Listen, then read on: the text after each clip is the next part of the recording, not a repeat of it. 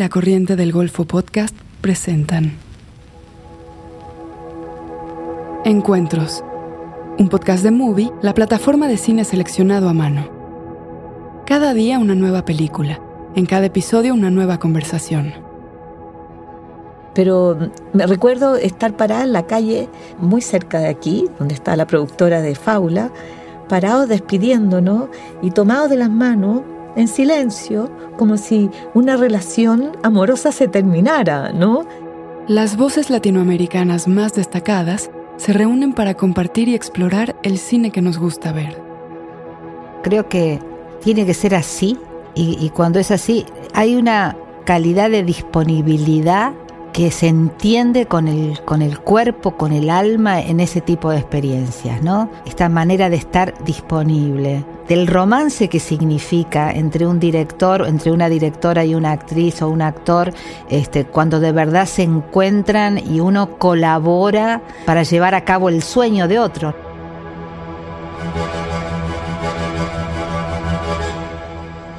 En este episodio se habla del cine como un sueño colectivo. Mercedes Morán interpreta de forma aguda y con impecable ironía personajes que encarnan una fuerte crítica social. Se consolidó como una de las más grandes actrices del nuevo cine argentino después de protagonizar La Ciénaga y la Niña Santa, primer y segundo largometraje de la directora Lucrecia Martel. Además de tener una exitosa carrera en teatro y televisión, ha trabajado en cine con realizadores como Juan José Campanella, Ana Katz, María Elche, Pablo Larraín, Andrés Wood y Walter Sales. Por otro lado, el trabajo de Paulina García ha sobresalido por la entrañable naturalidad y sutileza con la que ha abordado a sus personajes y por su incansable búsqueda del gesto mínimo ante la cámara. Obtuvo el Oso de Plata de la Berlinale por su papel en Gloria, el quinto largometraje de Sebastián Lelio, y desde entonces su carrera se catapultó dentro y fuera de Chile, colaborando con directores como Aira Sachs, Patricia Rigen, Alejandro Fernández Almendras y Santiago Mitre. Paulina y Mercedes hablan de haber descubierto el cine en la madurez de sus carreras y de dos de sus personajes que son hoy un hito del cine latinoamericano.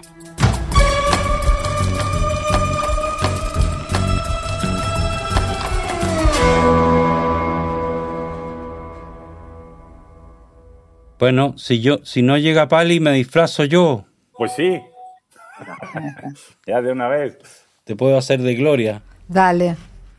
Bueno, si no viene Pali, conectame con Julian Moore. Y este, bueno, sí, la tengo esperando ahí. eh, le dije que, le dije, mira, Julián, estás de segunda, así que Oye, Julián, sos plan B. Se, se hace, se hace esperar. hace esperar. Asomate, Pali. Ay, perdón. Hola. Hola. Qué horror, perdón. Que esta es una cosa de permisos y cosas que si no puedo y no me salía y no me salía, perdón. ¿Qué tal? ¿Cómo estás? Ay, son todos esos, es- esos permisos que se tramitan por, por, por, por teléfono, ¿no? Que te bajás la, por aplicaciones. Ay, qué horror. Bueno, ya está, en fin. Episodio 6. La entrega. Escúchame, pero sí, estábamos hablando antes de que llegaras de lo bien que nos hace trabajar, conectarnos con algo que se parezca a lo que era la vida antes de todo esto, pero qué, difícil resulta, digo, qué difícil resulta llevarlo a cabo por, por, por, por la situación, por la pandemia, por los propios miedos, por tener que no sé, atravesar todo ese límite que implica también aprender a trabajar con protocolos, ¿no? Sí. Yo recuerdo que la primera vez que lo hice eh, tuve una sensación muy... Pasé en el proceso del miedo de, de haber estado encerrada, muy encerrada, a tener que salir a trabajar cuando me di cuenta que podía estar tranquila porque había una cantidad de protocolos perfectamente realizados, era como, bueno, ¿y cuál es la gracia de trabajar, de hacer cine así, viste, como que había algo de la mística de, de, de, hacer películas, del equipo, de las charlas, de los almuerzos, y todo era de una soledad tristísima. Entonces, primero pasé del miedo, después me, medio como que le perdí sentido a todo, hasta que finalmente, bueno, sucede lo que va sucediendo siempre, no te encontrás con una escena, con la otra, hasta que llegas a esa escena temida y la podés hacer, y aunque sea los puñetazos, te, en vez de abrazarte, te, pues, salió bien. Y, y, y, finalmente me sentí muy feliz por haber vuelto a trabajar, por haber aprendido a trabajar de ese modo, pero bueno, luego te encerrás de nuevo hasta el próximo proyecto y el próximo proyecto empiezan a pasar estas cosas, se detienen o, empiezan a aparecer más casos. Es un momento claramente difícil eh, y ojalá podamos hacerlo. Bueno, Dijiste algo que, me pareció súper interesante eh, sobre trabajar ahora con este protocolo, en donde si ya actuar es difícil sin protocolo, eh, eh, con esta cantidad de exigencias, dijiste algo que, siempre es muy interesante, que a pesar de todo llega el momento de la escena temida. Eh, y, cuál es la escena temida? Bueno, para mí la, hay, hay en cada, en cada guion siempre hay una, ¿no? Siempre hay una a la que nos, que nos enfrentamos con un poco más de temor y que casi siempre suele ser la más interesante, pero esa es la que más le tememos. Eso siempre me llamó mucho la atención. Eh, esa escena que por algún motivo estamos siempre viendo en el plan qué día se va a rodar, cuánto falta, si la voy a hacer antes o después de la otra. Finalmente esa escena casi siempre resulta, resulta bien. Y me parece que tiene que ver con, algo de eso, de, que cuando temes algo, eh, está, aunque te dé miedo, para bien la garantía de que no vas a poder echar mano a, nada, a nada probado. Entonces hay mucho, mucho riesgo, pero al mismo tiempo mucha posibilidad de que salga algo eh, original, ¿no? Nuevo, mm. que te sorprenda, que que es bueno lo que, lo que buscamos en general. Sí. Vos no tenés una escena temida en cada, en cada, en cada guion, ¿no hay alguna que te dé más miedo? Sí, casi siempre son las escenas amorosas. Ah. Casi para mí.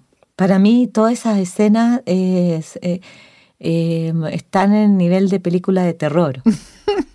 donde entro, si no enojada, que es como la manera de, tener miedo. claro. Eh, entro en un silencio eh, apocalíptico, ¿no? Porque creo que me voy a morir. Eh, sí. a mí también me dan miedo, pero vos sabés que siempre me encuentro con un guion y digo, ¿por qué me siguen dando escenas de este tipo? Ya estoy mayor. O sea, mientras muchas compañeras se amargan, pues me tocó, me tocó hacer de madre de una persona que tiene como 40 años o de abuela de no sé qué, yo digo, yo no quiero hacer más escenas eh, de, sexo, ¿viste? Nada más. y siguen insistiendo, qué morbosos. Sí, porque, porque son, son muy difíciles. Porque eh, para mí, o sea, lo más difícil es esa sensación de estar desnuda tratando de sujetar lo que ya viene en franca eh, caída y que la verdad es que ni Dalí ni Dalí con sus horquillas podrían ayudarte. Entonces eh, uno está ahí en, completa eh, desolación, en, en, ese desierto que es la desnudez, y además hay que actuar. Claro. Claro. Además hay que, hay que amar al otro o, excitarse con el otro, cosa que, que es eh, súper difícil porque uno, uno conoce un solo lugar en eso y, entonces uno intenta buscar otros y, y, en esa búsqueda hay una, en fin, hay una, es realmente una lucha cuerpo a cuerpo. Literal. Literal. Literal pero lo más difícil es actuar, creo yo, en esa situación. Es, eh, claro, porque no sé cómo lo lees tú, pero eh, la actuación es biología al final. Tiene que ocurrir en, la piel, en el cuerpo. hay algo que uno siente que está inquieto en uno, como un lagarto, ¿no? Dentro que está moviéndose. Entonces, em, cuando son escenas amorosas, sexuales, es tanto lo que uno está eh, pendiente, ¿no? está en la desnudez que uno no sabe muy bien qué, mm. Por dónde entrar. En fin, son escenas siempre difíciles. De todas maneras, a mí de golpe me resulta, no sé, recordando esto último que hice eh, para una serie, que era la escena temida, que lo, hice en pandemia, era, era una escena donde yo estaba sola en, escena y bueno, era un personaje, un carácter muy especial que tenía una conexión con Dios y era todo un, una especie de sesión que hacía, que me daba mucho miedo porque era como el lugar común para caer con mucha facilidad, ¿no? ¿Viste esas escenas como arquetípicas donde, bueno, que uno tiene vistas miles y que decís que no se me cuele nada de lo que yo tengo, he capturado alguna vez y que aparezca una manera propia de, bueno, en este caso de, conectarme con Dios, ¿no? Como mm. esas cosas tan grandes que el verdadero riesgo para mí era no dejar de confiar en, lo pequeño de cada cosa. Sí, y, y, yo creo que uno genera también una especie de adicción, porque incluso las escenas temidas, uno va como dispuesta al sacrificio de entregar todo lo que uno es, ¿no? Eh, pero con esa disposición. Uno se ríe, pero, pero, o sea, ahora estamos riéndonos nosotras dos de, esa instancia que eh, provocan un montón de desvelo, debemos decirle al público que escucha este, esta... Sí, obvio. Este programa. Pero hay momentos en que, en que em, eh, yo, me recuerdo a mí misma que si tenía citación a las 7 de la mañana, a las 5 de la mañana, yo estaba tac. Y todavía me sucede. ¿Me entiendes? Que si voy a tener rodaje el lunes, el domingo no dormí. Te pasa y a medida que pasan los años, en general, viste, te dicen, ay, pero de verdad, todavía te sigue sucediendo. O frente a un estreno de teatro también.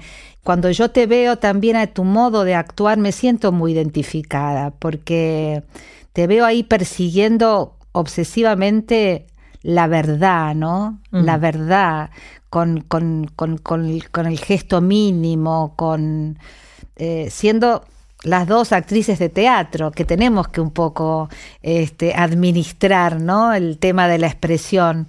Eh, con, con, el físico cuando estamos frente a una cámara, porque no es lo mismo en un escenario. No. ¿Tú partiste en el teatro, Mer? Yo partí en el teatro, sí. Teatro y, al poco tiempo eh, televisión, pero en una época en la que mm, en los estudios de actuación, los, los, grandes maestros consideraban que hacer televisión era muy desprestigiante. Claro, acá pasó lo mismo. Muy poco prestigioso. Acá era lo mismo. Entonces yo, eh, yo empecé a estudiar teatro, a hacer teatro independiente y me llamaron para, para, para, hacer tele y empecé como una, entre comillas, carrerita en la tele eh, y cuando estaba por, por, por, pegar el salto a, coprotagonista, huí, huí, me fui, lo que no me perdonaron por mucho tiempo, este, porque era muy joven y porque creía toda ese, esa mise ¿no? Que la televisión era muy, entonces para mí era como quería ser una actriz de teatro, básicamente. El cine llegó tarde a mi vida, llegó ya en mi madurez. Ah, igual que yo. Este, pero básicamente teatro, teatro. Y después, bueno, la televisión me persiguió. Una vez sucedió que, que hice un programa que fue así como muy exitoso, muy, muy, muy, que era diario además y fue bastante icónico, se recuerda todavía hoy como un programa de muchísimo rating, pero siempre tuve con la televisión una, un vínculo como desconfiado, como que hacía algo y después por cuatro años no, no quería volver, ¿no?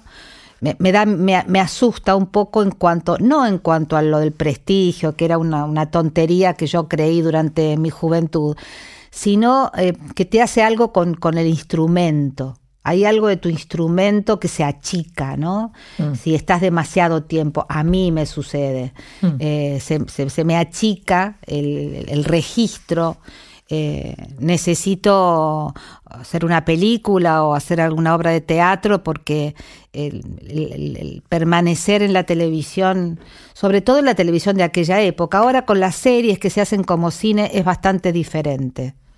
Sin duda, sin duda, porque mm, las series han permitido que eh, directores que hacen películas sean directores, o sea, trabajen eh, realizando series y eso para nosotros los actores, evidentemente que es, eh, qué sé yo, más, más eh, sabroso, por decirlo de alguna manera. Oye, Mer, y, cuéntame, había visto La Ciénaga hace muchos años, pero no me acordaba, la vi de nuevo ahora. Y quedé, quedé peinada para atrás, como decimos acá en Chile.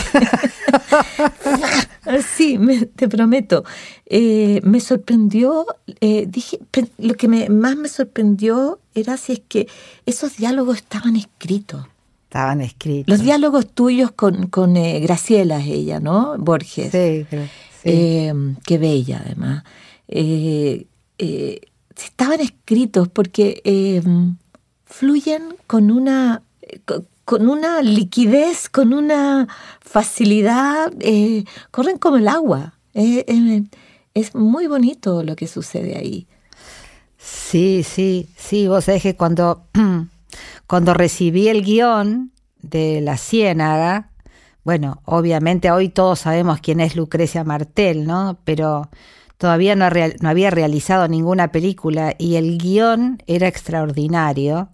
Vos lo leías así como parecía como, como si hubiera una reescritura de conversaciones escuchadas o espiadas. Y yo leí ese guion y dije, acá no hay alternativa. Esto es una gloria. Eh, esto es maravilloso, esto puede ser maravilloso o puede ser un desastre, ¿no? No hay, no hay, no hay alternativa. Este, Porque está al borde, ¿ah? Al borde y no había, no había anotaciones al margen, ninguna. Bueno, y a mí me, me dieron, me entregaron el guion acompañado de em, un par de cortos que había hecho Lucrecia. Bueno, leí el guion, vi los cortos espectaculares, espectaculares y me encontré con ella. Así que dije, bueno, acá se va a definir en el encuentro. Viste que muchas veces, no sé si te pasa, que tenés que tener el encuentro con la directora, con el director, y en ese encuentro ya está, ¿no? Hay algo de, de, ahí, ahí, que se, se produce o no se produce. Y en nuestro encuentro fue así como amor, entendimiento total. Después una empieza a pensar y dice, claro, sí, bueno, ambas compartimos eh, infancias en, las de, de, provincia, ¿no? Eh, y esas mujeres, esas primeras mujeres que imprimieron, son de alguna manera parecidas. Yo las había conocido, mi infancia transcurrió en San Luis, la de ella en Salta. Pero hay un tipo de humor y una manera de hacer comentarios sobre las cosas. Mm. Así que bueno, sí, pero, y vos sabés que yo también, uno de los motivos por los que le hice, además de que el guion y el encuentro con ella fue espectacular, fue que terminaba de hacer ese, ese programa tan, tan, tan popular y quería huir de la televisión. Entonces la mejor manera de huir era ir a hacerme con una directora Nobel desconocida, una película independiente a, a Salta. Eh, lo que era desaconsejado por todo el mundo. Me decían, estaban ofreciendo todo en la televisión después de, esa, de dos años de un éxito. Eh, y yo necesitaba salirme para salvarme. Por suerte tuve la dicha de que además me tocó ser parte de esa película que, nada, quiero seguir filmando toda la vida, pero si no pudiera hacerlo ya con esa película estoy hecha, ¿no? Este, porque además aprendí tanto, tanto, tanto en esa y en la otra que hicimos con Lucrecia, digo, aprendí cosas profundas del cine, ¿no? Ella fue los primeros días cuando se la veía bien, bien, bien, bien. Un mundo de gente, dice que no cabía ni un alfiler, pero como es la Teresa que arremete, despacito, despacito, fue empujando, empujando hasta que llega justo, justo frente a la casita y justo en el tanque la ve. Me dice, Tali era la Virgen del Carmen con el escapulario, con el manto, igual que en las estampitas. Y la mujer del ingeniero Maure, vos la conocés. Bueno, ella ha visto a la Virgen del Perpetuo Socorro. Acabamos de escuchar un fragmento de La Ciénaga de Lucrecia Martel. Bueno, me imagino que algo parecido te pasó con Gloria, porque Gloria también fue una película tan increíble y tan, ¿cómo te puedo decir?, tan nueva, porque no había tantas películas en esa época que hablaran de esa naturaleza femenina como habla habla tu película y cómo la interpretaste y la, la, la, la, hondura que le diste. Yo también la vi más de una vez y, y hace poco la volví a ver y no solo no, no, no se queda eh, vieja, sino que eh, eh, parece hecha mañana, no sé cómo decirte. Fue muy, muy precursora, ¿no? Y, y, qué genial haber podido comprender todo lo que tuviste que comprender para interpretar ese personaje, eh, de la mano de un director, ¿no? Que, que... Del Seba Lelio, sí. Del Seba Lelio. Sí, Claro, fíjate que ahora que tú dices que mm, el encuentro con, el director, una de las razones por qué uno puede aceptar un rol, las infinitas razones que hay para aceptarlo o para rechazarlo también, em, fue justamente este encuentro con eh, Sebastián Lelio que fue, mm, eh, como bien dices tú, amor. Amor. De hecho, cuando, cuando la película terminó, eh, Recuerdo que él se iba al otro día a vivir a Alemania. Volvimos a vernos después ya cuando la película empezó a salir al mundo, en Alemania. De hecho, nos volvimos a ver eh, casi un año después. Eh, pero me, recuerdo estar parada en la calle muy cerca de aquí, eh, donde está la productora de Faula, parados despidiéndonos y tomados de las manos en silencio, ¿no? Como si una relación amorosa se terminara, ¿no? Ay, total, sí, sí, es así. Que por lo demás, si no es así, eh, es muy raro que un personaje quede tan instalada, instalado en, la memoria, ¿no?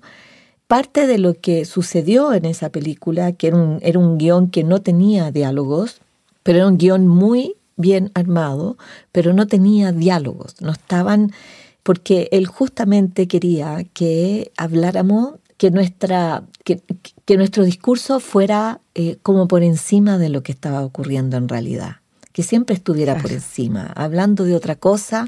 Hacemos el amor. Hablando de otra cosa, eh, eh, terminamos una relación. Hablando de otra cosa, eh, eh, me encuentro con mi hijo, mi, mi, ex marido y no sé qué, ¿me entiendes?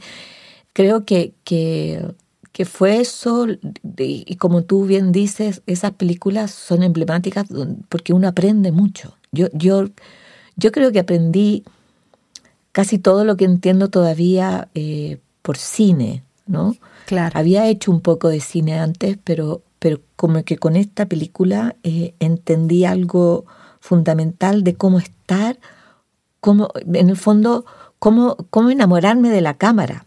¿Sabes? Eh, sí, yo creo que totalmente de acuerdo. Creo que tiene que ser así. Y, cuando es así, eh, hay, hay, una, hay una calidad de disponibilidad que se entiende con el, con el cuerpo, con el alma en ese tipo de experiencias, ¿no? Mm.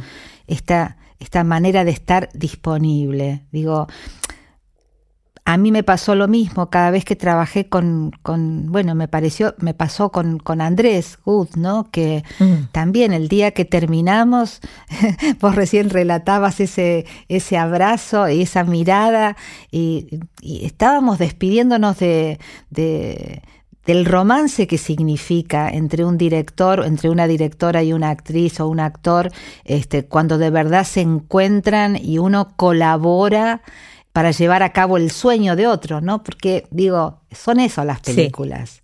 una, cantidad de gente llevando a, cabo el sueño de alguien. La aventura de otro. Exacto. Entonces, mm. eso se puede hacer sin amor. De hecho, muchas veces se hace sin amor. Pero cuando se hace con, cuando, cuando, está, cuando el tejido de eso, de ese sueño y de esa, de esa factura, eh, está impregnado de, de, de, esa mística, de ese amor, de, esa, de ese dar, ¿no? Este, Se provoca un, un, vínculo muy, muy estrecho con el director. Viajemos. ¿Ah? Vámonos al sur, diez días, los dos solos. Vámonos al Caribe mejor. Vámonos a Cuba. ¿Tuviste en Cuba alguna vez? Vámonos a Cuba los dos. Diez días. Dejo la pega, dejáis la pega. Nos vamos, los dos. ¿Te gusta bailar? A mí también. Vamos a bailar a Cuba.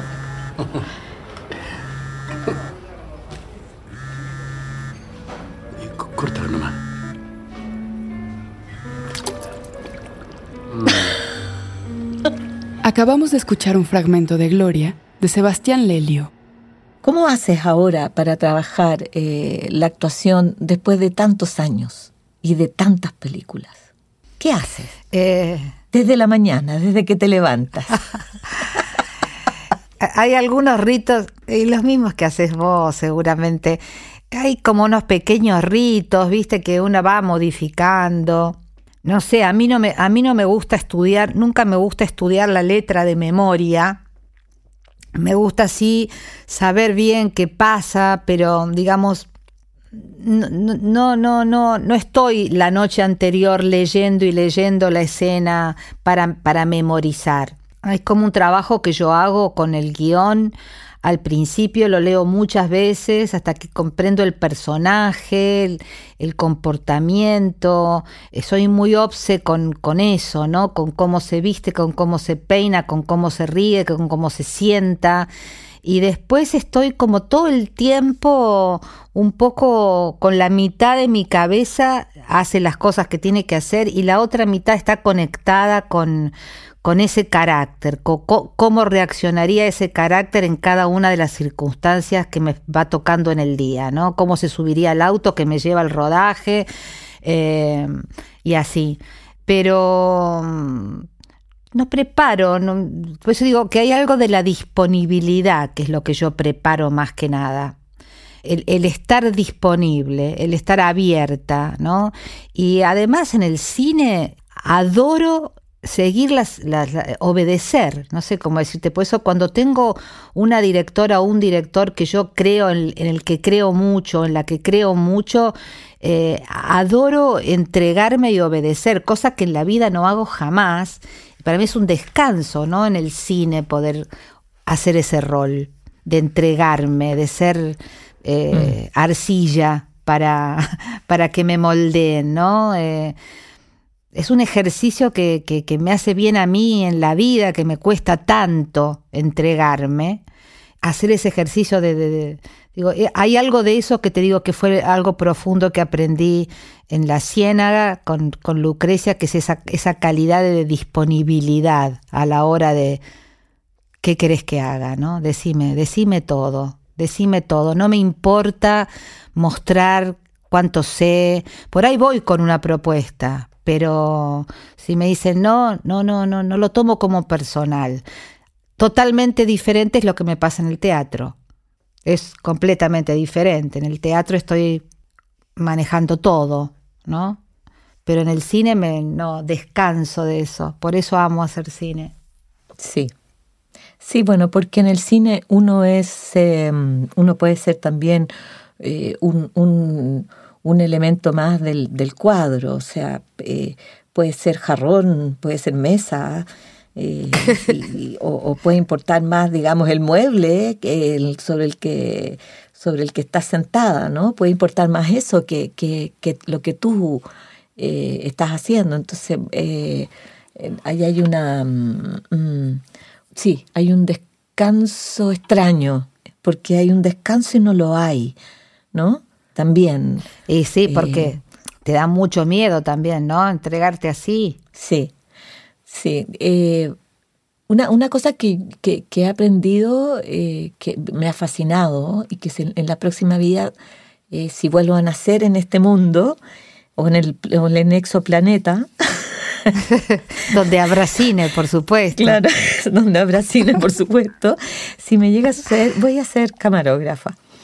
Porque eh, me fascina saber, no sé si te pasa, que, hay cosas que, te fascinan de, la, situación de grabación, de rodaje. Me fascina saber qué plano tengo. Eh, ah, a qué, qué, tamaño tiene eh, el cuadro, qué distancia, dónde estoy parada en relación al cuadro. Me, me encanta jugar eh, con eso de saber si estoy de este porte en el cuadro. Claro.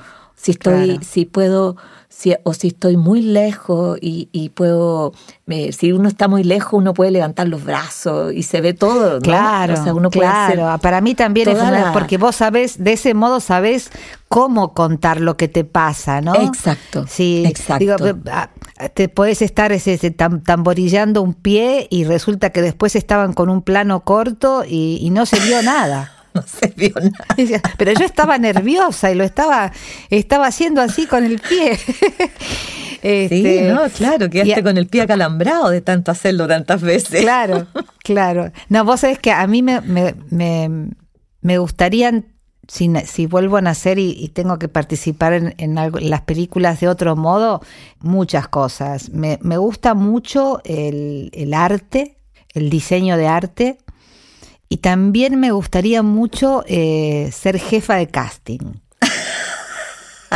Porque mm, yo, eh, entre las, por ejemplo, eh, entre las cosas que aprendí filmando, yo creía como actriz y espectadora de cine que todo lo que fuera la escenografía, la ambientación, el, arte, de alguna manera estaba para el espectador, para como apoyar la historia, en fin.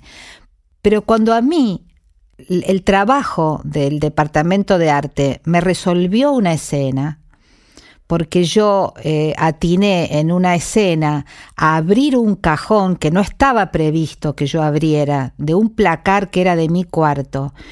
Y cuando abrí y cerré el cajón como para hacer, tenía que hacer una, una acción, y cuando abrí ese cajón y encontré que lo que vi en ese cajón le pertenecía al personaje. No era un relleno de cualquier, un, poco de ropa cualquiera, sino que lo que se asomaba ahí era claramente pertenecía a mi personaje, eso me inyectó una verdad mm. con la que atravesé toda la escena. Entonces ahí descubrí cómo imprime en una algunos rubros del trabajo que, para mí fue una, una revelación. Lo mismo me pasó con la luz. Cuando yo tenía que hacer una escena donde entraba y era, era una chica que volvía tarde, demasiado tarde a su casa, que se había quedado muy tarde, una película de época, y eran las seis de la mañana, y entraba eh, sigilosamente para que no advirtieran que había vuelto tan tarde sus padres, y yo entré, se estaba filmando de noche, y yo entré, y en ese cuarto eran las seis de la mañana, no eran ni las cinco ni las cuatro, eran las seis de la mañana me, llenó de una verdad. Y yo salí de ahí y lo, fui a, abrazar al, al, director de, luz, ¿viste? Porque, porque me hizo, o sea, tantas cosas suceden en las películas que, te, que si estás abierta. Me, hiciste recordar una, eh, una escena en, en, una situación muy difícil de grabar en otro idioma. Eh, eh, estando en, en, Nueva York grabando Little Men, sí. yo siempre supe que mi personaje era una costurera. Siempre lo supe. Pero hasta que no llego a la máquina de coser para que me enseñen a usarla, porque era eléctrica y yo no sé usar, sé usar mecánica, pero no eléctrica. Entonces me enseñan a usar y me acerco a la, a la, a la máquina y la máquina tiene todos los elementitos que hay alrededor. Yo no soy una persona de manualidades, te digo el tiro. Tengo cero habilidad. Y tengo unas hijas que hacen unas cosas maravillosas. Y mi, y mi hijo, olvídate, cómo bordan, tejen, cosen, pintan, dibujan, escriben. La escritura se me da, pero lo otro no. Entonces, bueno, llego a esto aterrada, porque no se me da. Pero descubro una cajita plástica sin la tapa, porque la, la, la, la directora de arte dijo, es una clásica cajita que se le pierde la tapa, donde están todos los hilos. Y hay hilos que están muy bien guardados y otros están todos enredados, ¿no? Pero tienen unas puntitas para que uno pueda tirar un hilito y sacar. Que me dice, las costureras son ordenadas y son desordenadas, me dijo. Todo esto en inglés, ¿no? Y luego al lado... Una llave. No, no, sí. Y me puso unas tijeras, que eran unas tijeras maravillosas con que los ojales de la tijera, digamos, las manillas, eran un pájaro, ¿no? Eran un pájaro ah. maravilloso que hoy día son los más comunes que hay, pero en ese minuto me pareció que eran la, la cosa más alucinante que había visto en mi vida. Entonces me dediqué en la escena, como yo ya la máquina no la entendía, me dediqué a sacar hilito, no me acuerdo si quedó o no. Sacaba hilito y las cortaba con la tijerita, me parecía que era la acción física, la actividad más perfecta que había encontrado en mi vida, ¿no? Y, y me, me logró, em, era una escena que era muy emocionante, que me... Que, que discutía con mi hijo y yo terminaba llorando, pero todo eso me armó eh, lo, encontré tan emocionante que ella eh, le dedicara tanto tiempo a todos esos detallitos.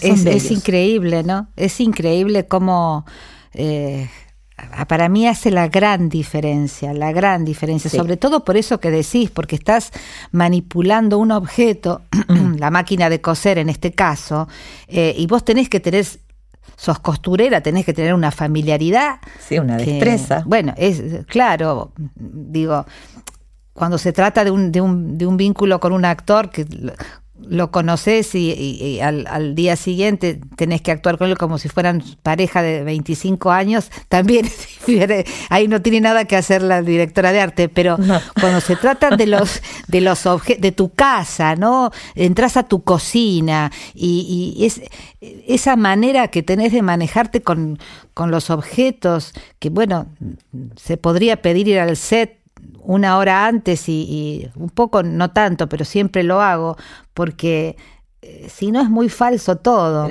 A pesar de todo, me sorprende que los actores logramos, todos, no solo los actores, de todos los obstáculos, logramos hacer con pegar un salto e insistir en hacerlo, en lograrlo, encontrar el punto de la verdad, en lograr que el, que la imagen sea perfecta, en lograr que, eh, que la historia se cuente, contémosla, contémosla, la tenemos que contar. Ah, sí, Solo demuestra un botón.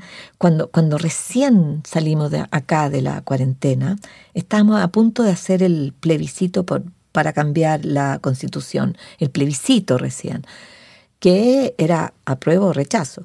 Entonces se hizo, se hizo campaña, entonces nos invitaron a, a los actores a hacer campaña y cuando llegábamos al rodaje y veíamos los compañeros, era como... Y íbamos a grabar 30 segundos, pero era tal la emoción de volver a estar ahí con, las luces, con, la, con los escritorios, los, directores de arte, las cosas, vestuario, probarse los zapatos, todo era emocionante, todo, ¿no? Claro, sí. Es muy emocionante porque es muy poético, ¿no? Porque es esa cosa como ese empeño del que vos hablás, esa, esa cosa de... Porfía. Eh, eh, sí, de empecinamiento, de empecinamiento, pero además es el, el, empecinamiento por seguir jugando, por seguir soñando, por seguir contando historias. Es muy bonito, la verdad, como... Y además esa esos vínculos que se crean entre todos los que sentimos que somos del mismo palo, ¿no? Mm. Y a nosotros también, a mí me pasó que, por supuesto que he visto a casi nadie de mis compañeros de, teatro, de cine, de la profesión, Y el otro día hice un espectáculo de un día en el teatro. No sé si conoces la obra Conejo Rojo, Conejo Blanco. Sí. no la he visto, pero, pero se, El texto es un texto que vos te encontrás con él en el escenario. Fascinante. O sea, sí, o sea, fascinante estudiar. y especial para este momento, porque no hay ensayo, no hay nada, ¿me entendés? O sea, es la, esto que hablábamos yo antes, que a mí me interesa tanto, es poner poner en juego la disponibilidad, mm. ¿no? El bueno, dale, como cuando sos niño, que para mí un poco es eso la actuación. Dale, y ahora sos una bruja, y ahora sos mi mamá, y ahora no sé, y ahora te maté, y ahora parate que vamos a merendar. O sea, es, estar disponible para el para para play, ¿viste? Para jugar, jugar. Una se cree cualquier cosa, se cree que yo por ejemplo puedo hasta creerme que camino elegantemente, que soy lo peor, soy la anti elegancia para caminar y yo me siento elegante. Después digo, pero claro, solamente en este estado alterado de la conciencia, como es hacer una película, una se puede creer todo, ¿no? Intermedio. Movie, la plataforma de cine en línea que presenta una selección con curaduría. Películas increíbles, interesantes y hermosas de todo el mundo. Obras maestras del cine, retrospectivas de directores, programas especiales, estrenos exclusivos y selecciones de los principales festivales de cine del mundo. Siempre hay algo nuevo por descubrir. Para ver lo mejor del cine en streaming, visita movie.com diagonal encuentros y prueba Movie gratis durante 30 días. Esto es mubi.com diagonal encuentros para obtener 30 días del mejor cine gratis. En este espacio, Mercedes Morán y Paulina García hablan de algunas de sus películas favoritas. Yo siempre vuelvo a ver Hitchcock, siempre. ¿En serio? Sí, sí, descubro todo ahí, todo. Cada, cada vez que veo sus películas una vez más y, siempre veo algo nuevo. Pero de los más contemporáneos, así, que me, me, haría mucha ilusión trabajar a pesar de que está tan lejos es Kaurismäki. Yo siempre recomiendo a John Cassavetes. Eh, claro. Siempre. Claro. Yo lo uso como mi especie de mantra. Total. Ver un rato a la Gina Rowlands en cualquiera de las películas. Eh, realmente Opening Night o, Una mujer bajo influencia, cualquiera. Eh, para sí, total, yo también, yo también. Estudio. Me encanta. ¿no? Ahí yo estudio, entiendo y, alucino. De repente dejo estudiar y sigo mirándola fascinada. Y mm, vi una maravillosa que ganó el festival de, de acá del Sanfic, que se llama Sanctorum, que es mexicana. Joshua Hill. Ese niño que no es tan niño, pero eh, ese chico filma, pero maravillosamente y recomiendo esa película. Ah, la voy a ver. Mira, trata del problema clásico de México, que es el narcotráfico, pero está contada desde el universo indígena. Entonces, está contada con una elegancia de imagen, de actuación, de, de narración. Se mete en algo místico, ¿Te acuerdas una película que ocurría, que era el volcán Itzcanul? ¿Viste Itzcanul? Sí, sí. Tiene algo de esa película. Tiene algo de, de, genial, mágico de esa película, muy latinoamericana. Tiene algo también como de, de Ciro Guerra, de lo que hace Ciro, como el abrazo a la serpiente o, los pájaros de verano. El, o el... Sí, esas las he visto, maravillosas. Ah, bueno, qué bueno, la voy a ver, la voy a ver. Bueno, lo último que vi, que fue eh, El agente topo, que me encantó, eh, que me pareció de una humanidad extraordinaria y también que, bueno, su directora es una mujer joven y tan mm. talentosa, tan sensible, me, me, pareció tan original y eso es una cucharada de, de humanidad que tanta falta nos hace tomar una de esas todos los días. Sí, es una, es una hermosa película muy bien dirigida, es extraordinaria la dirección que hace Maite con ese actor, Nobel actor de 90 años. Precioso. Precioso, pero además es un género que me interesa, ¿sabes? Cada vez más. Ese, la docuficción es un género que me, me, me interesa cada vez más, cada vez más. Yo voy a recomendar una película más que es totalmente inapropiada para la, para la época que estamos viviendo, porque es una historia eh, de, los hombres en la medianía de su vida, en donde están aburridos y, son todos profesores de un colegio en donde no tienen ningún contacto con los chicos jóvenes y los chicos jóvenes básicamente se dedican a, hacerse pedazos los fines de semana y el, y el colegio les interesa poco y nada. Entonces son profesores de, de, colegio, de escuela, ¿no? Em, en, Dinamarca, por supuesto, que hace una gran diferencia, que se llama Another Round. No sé si la viste con Matt Mikkelsen. Es una historia eh, incorrecta por donde la mires. Es una historia de hombres. Eh, el amor no es el problema, las mujeres no son el problema, sino que lo único que el, problema es el contacto, cómo contactarse con la vida, cómo conectarse otra vez. De una humanidad enorme.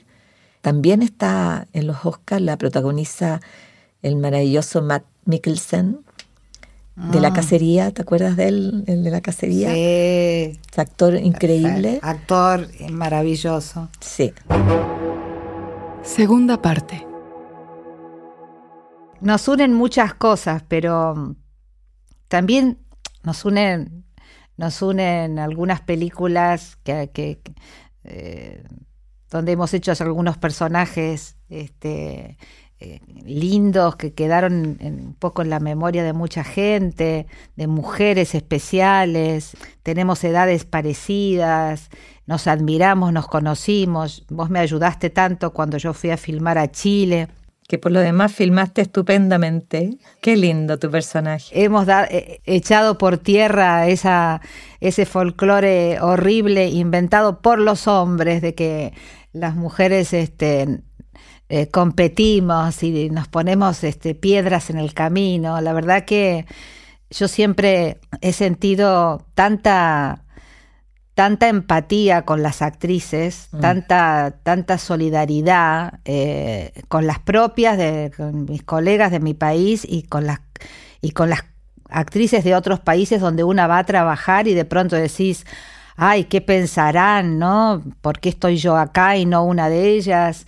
Este, y siempre me ha gustado también recibirlas porque sé de la soledad de las, de, de, de, las actrices cuando van a rodar a, fuera de su casa, de mm. su ámbito, y que están todo el tiempo ahí rodando, rodeadas de gente y de equipo, pero después hay un momento de soledad en el hotel o en el departamento que estás viviendo fuera de todo lo tuyo, donde una palabra y un gesto de alguna actriz compañera te, ah, viste, es como, como agua en el desierto, ¿no? Yo lo valoro mucho, lo valoro mucho y, y, bueno, sabes que siempre voy a estar muy agradecida a toda la actitud que vos tuviste conmigo cuando fui a filmar allá. Pero qué lindo también poder compartir este momento del cine con lo que está pasando con las mujeres, ¿no? Sí. Qué importante, qué qué nutritivo resulta. Qué cambio de paradigma. Un cambio de paradigma total, total. A mí me pasa ya que recibo cualquier guion y, bueno, naturalmente, ¿viste? No es que me ponga en, profesora o, en, policía, mucho menos, eh, pero así como me pasa con el humor, que hay cosas que me han dejado de causar gracia, naturalmente. También me pasa con los, con los guiones que no tienen perspectiva de género, ¿no? Lo cual ya, por suerte, todo aquello horroroso que se naturalizaba empieza a, ponerse en evidencia de una manera inabordable. Este, lo cual también genera, genera un tipo de charla y de discusión muy atractiva a la hora de, de interpretar un rol, ¿no? ¿No te parece? Sí. Sí, qué bueno que pusiste ese tema, porque la verdad es que creo que si hay algo que cambió eh, en la manera en que enfrentamos, y, pienso que, que eh, de la otra parte, eh, de la parte de producción, quiero decir, también cambió el cómo abordamos todo el, proceso de rodaje de, un eh, proyecto. A mí me sorprende eh, hoy día eh, que, mm, uno está en rodaje, a lo mejor para ti ya era más común, pero antes en Chile era muy raro ver mujeres detrás de cámara, muy raro. Hoy día están, son unas técnicos, pero absolutamente extraordinarias, que corren con unas cámaras, unas chiquititas diminutas, más, más chicas que yo, con unas cámaras que pesan 28 kilos, ¿me entiendes? Y corren con el aparato y, llegan y lo ponen con una delicadeza arriba de un trípode que, que está más arriba que ellas. Y, ah, pero es que es, hermoso porque es muy amplio. Es primero eh, eh, eh, primero el tema de, bueno, de, la, de, los cupos, ¿no? De que los roles realmente haya un 50 y un 50. Después que los espacios eh, sean libres de violencias, de maltratos, de, que, también esto está muy en el foco. Y por último, de ignorar. el guion, hay, hay tantos micromachismos a la hora de de cómo habla de un personaje, de un carácter. Eh, y cómo habla de un guion. lenguaje. Bueno, ni de hablar. Claro. no, te digo que el lenguaje también que se, que se, o sea, uno empieza a como a, es como que ya uno lee el, guion y dice, bueno, este guion está yendo para un lado que no sé Total. si... Y es terrible, ¿no? Porque también quiero trabajar. Entonces... Eh, claro, claro. Entonces, eh, pero, pero yo no sé si esa pregunta la hacíamos hace seis años atrás, siete años atrás. No. lo veía, siempre lo he visto, eh, mm. pero, pero, y siempre vi el maltrato afuera, ¿no? Lo, lo, veía afuera del, del, set de rodaje, quiero decir. Y también veía el maltrato de los compañeritos haciéndose los graciosos. Pero, qué sé yo, es, muy interesante el, lugar en que nos puso a nosotras esta, esta vuelta del feminismo más, eh, más exigente. No voy a decir radical porque el feminismo es radical, es más bien más exigente, ¿no? Y, que nos ha puesto eh, a hombres y a mujeres en, esa, en, ese lugar donde tenemos la lupa, ¿no? Buscando cómo ¿Cómo hacemos que esto cambie ya? Que cambie todo el tiempo. Porque no ha cambiado el todo. no, ¿qué va? ¿Qué va? Bueno, en, la Argentina la cantidad de femicidios, que digamos es el, resultado final de toda la, la, vuelta, ¿no? Porque claro, es muy difícil que un tipo que es un, machista en la casa, pero que no es un violento, pueda asociar que algo de ese comportamiento termina alimentando esa, esa variable que termina en, en un femicidio. Pero bueno, eh, eh, estamos atentas ahora a las estadísticas de muertes por una pandemia y resulta que las estadísticas de muertes por femicidios no, no, ¿qué se hace con eso? ¿no? Entonces es, es muy lento todo. este, hay, tan, hay tanta resistencia, además, tanta resistencia, sobre todo a la educación, ¿no? Porque es por donde se debe empezar. Mm. Este, pero bueno, a mí me gusta ser contemporánea a esta época de este cambio de paradigma porque siento que tengo que tengo cosas para aportar y para hacer y para defender y para básicamente eh, sacar de la, de la invisibilidad cosas que se, se mantenían como, como invisibles, ¿no? Y que y fíjate que, que a mí me gusta también además de la época que me parece notable, es que hay, el movimiento se haya puesto exigente desde el universo del cine, desde la industria. Cuando nace el Me Too, eh, que es cuestionadísimo, que se, que te acuerdas que salieron, a lo cual de un minuto yo incluso dije, ah, bueno, tiene sentido, que, que se, acababa el galanteo, ¿no? Que se, se, acababa el, el, entonces que había que diferenciar entre el pelotudo y, y, el, y el hombre galante, o, eh, entre el, el abusador y el que es torpe. Y de repente como que se ha ido ordenando eh, para nuestro universo, se, nos fue transparentando una situación que vivíamos con toda naturalidad, ¿no? Y, es alucinante lo que eso trajo en nuestro ambiente universalmente, ¿ah? o sea, ya que hemos podido tú y yo trabajar afuera y conocer las otras realidades en los otros países, es sorprendente cómo, cómo cambió el clima de rodaje, ¿no? Cómo se produjo un, ambiente eh, un poco más, iba a decir silencioso, porque obviamente se acabó el chistecito de doble sentido, el, chistecito al pasar. Mm. Sí, el murmullo, ¿no? El murmullo. Y también se acabó una complicidad más entre los, entre los eh, caballeros, ¿no? Se acabó una complicidad y, y, las mujeres que entregaban también, que entregábamos a lo mejor también prestábamos oreja y, y, prestábamos sonrisa al chistecito. Entonces, creo que es muy interesante lo que produjo y, es muy interesante lo que ha producido en términos de producción cinematográfica, de las películas que se están haciendo a propósito, ¿no? O sea, sin todo esto, no sé si una mujer fantástica hubiese entrado al ruedo como entró, ¿me entiendes? Sin todo este movimiento. Totalmente. Qué sé yo, eh, eh, eh, pienso, ponte tú, en, en Relato Salvaje, en la escena de la Erika Rivas, cuando vuelve al, al hecho una energúmena, ¿no? Al matrimonio.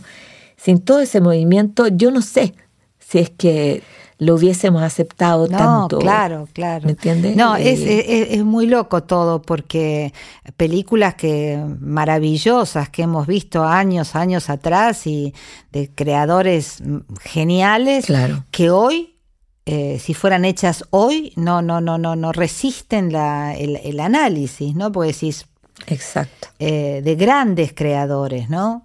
Y qué interesante esto que nos pasa, que nos está pasando ahora, que estamos charlando y hablando de nuestro trabajo y cuánto ha colaborado para esto todo el tema de las plataformas, que para que nos empezáramos a conocer, ¿no?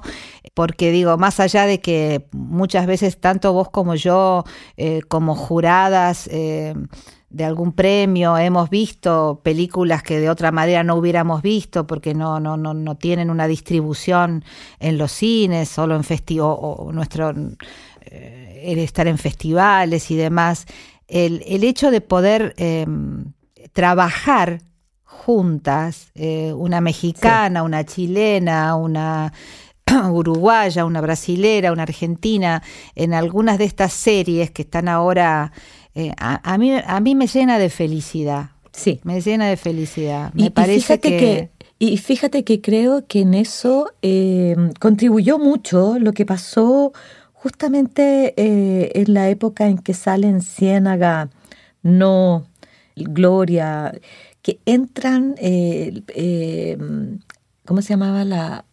Amores Perro. fue una época en que, que, que, finales del, de lo, del 2000, ¿no? De la década del 2000 y, y la entrada a la década del 2010 para adelante hasta ahora, eh, que se produjo como una especie de boom, si es que podemos decirlo de alguna manera, que, eh, que yo creo que supo catalizar muy bien, aquí le vamos a tirar una flor a, Ricardo Giraldo, lo que fueron los mm, premios Fénix, porque ese, ese encuentro de los, con los premios Fénix, eh, el de encontrarnos en esa situación de, premiación, de conocernos, de ver las películas, que si no, o sea, yo creo que debe pasar también acá en Chile, sencillamente no se dan películas mexicanas, no sé que sea una película de Gael o de, o de Diego Luna. Eh, Por supuesto. Y, eh, Argentina igual, si no son de Ricardo, no, no se dan. Eh, o de Oscar Martínez. Eh, entonces es, muy difícil eh, ver una película colombiana o ver una película brasilera. Total. Y, el, y, lo que logró ese, ese, ese, festival de los premios Fénix es que hizo encontrar la comunidad del cine latinoamericano, que cruzó, produjo este cruce y, fue un tremendo estímulo, una pena que se haya perdido, Una gran pena, una gran pena porque además se, juntaba toda la industria latinoamericana, ¿no?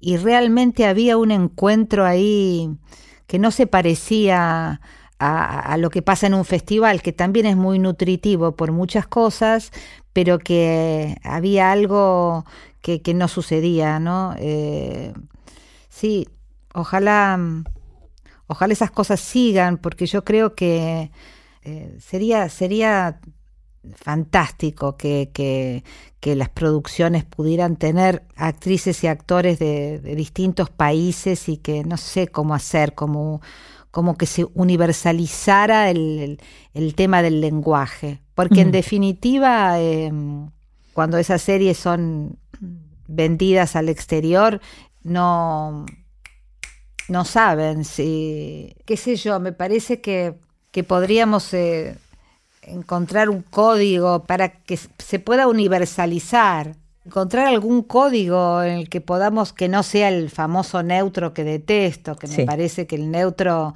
termina por, por, por, por lavar toda la, la complejidad y la, y la musicalidad de cada uno de los, de los acentos diferentes ¿no? de los países, pero que cada una con su acento pudiera o, trabajarlos, o trabajarlos. Bueno, de hecho, como a mí me tocó hacer una chilena, a ti te tocó hacer una argentina. Mm.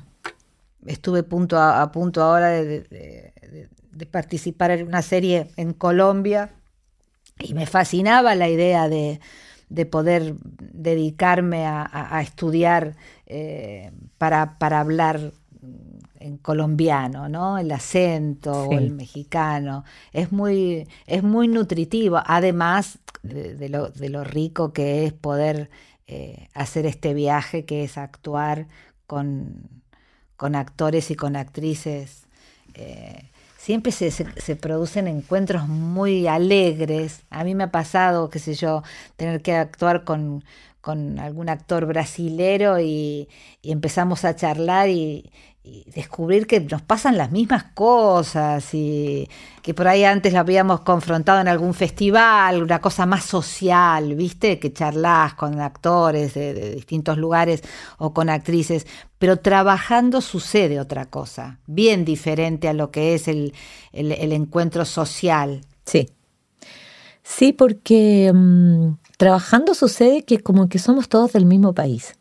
Venimos todos del mismo país, que, es esta, esto de, ser actores y, gente de la industria, eh, eh, tratando de llevar adelante, como partías tú la conversación que tenemos, eh, llevando la aventura de una persona que dijo quiero hacer, quiero contar esta historia, ¿no? Mm. y, nos subimos todos a ese a esa especie de, monopatín que al principio hasta transformarlo en un jet o, en un cohete que va a la luna. Entonces, nosotros podríamos decir que todos nuestros proyectos se llaman Perseverance, siento yo. Dime si no. ¿ah? Y tiramos cada cierto rato unos ah. helicópteros que se llaman Ingenuity, ¿no?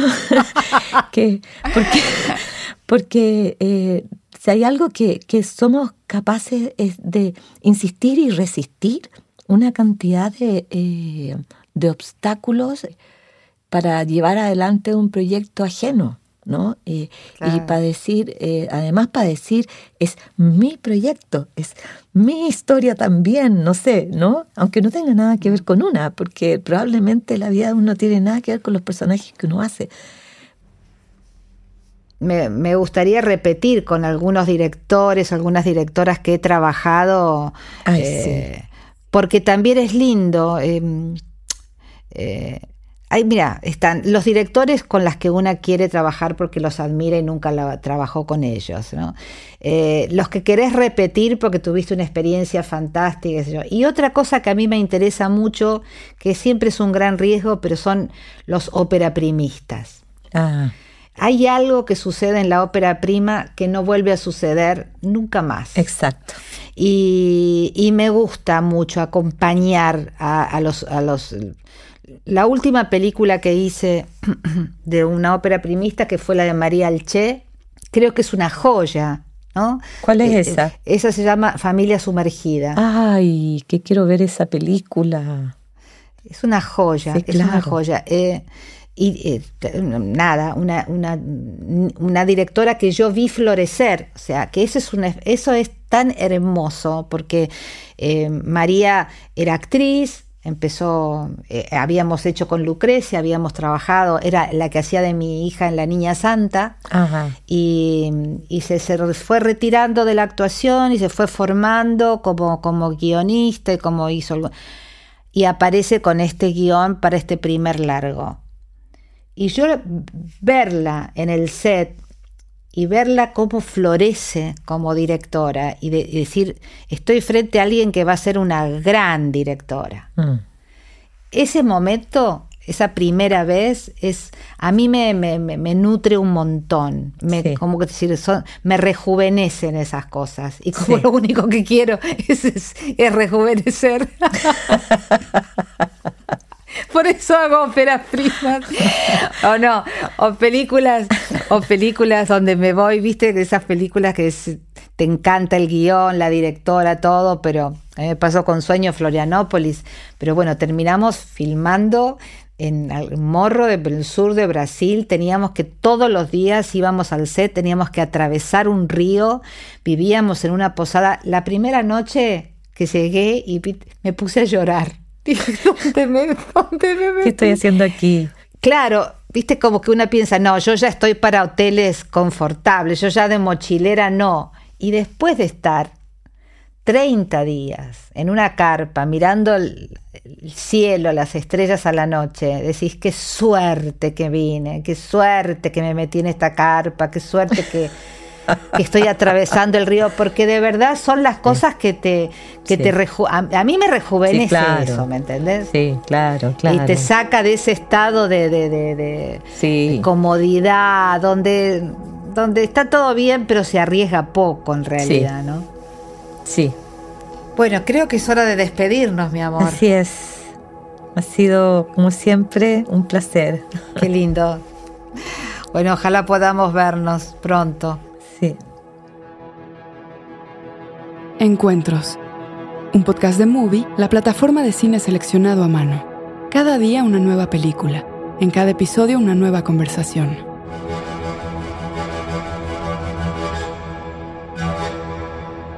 Escucha otros episodios de nuestra primera temporada de Encuentros, de Movie Podcast, con Gael García Bernal, Romina Paula, Alfredo Castro, Lázaro Gavino Rodríguez, Carolina Sanín, Camila José Donoso, Matías Piñeiro, Albertina Carri, Benjamín Neistat y Nicolás Pereda. No te pierdas Movie Podcast, un podcast en inglés sobre películas poco conocidas por el público y la crítica internacional que fueron un fenómeno de audiencia local. Entrevistas con cineastas, críticos, académicos e historiadores de la mano del reconocido periodista Rico Gagliano. Búscalo en nuestra publicación online Notebook o en tu plataforma de podcast favorita y descubre estas historias cinematográficas únicas en todo el mundo.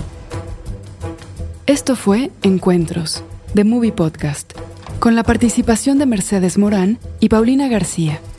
Idea, F.K. Karel, Sandra Gómez, John Barrenechea y Ricardo Giraldo.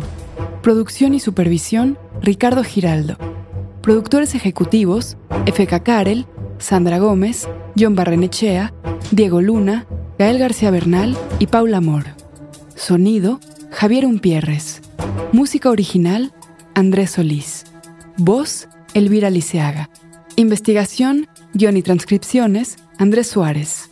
Asistente de producción, guion y transcripciones, Fernando Peña. Grabación de Paulina García en Chile, Miguel Ormazábal en Filmosonido.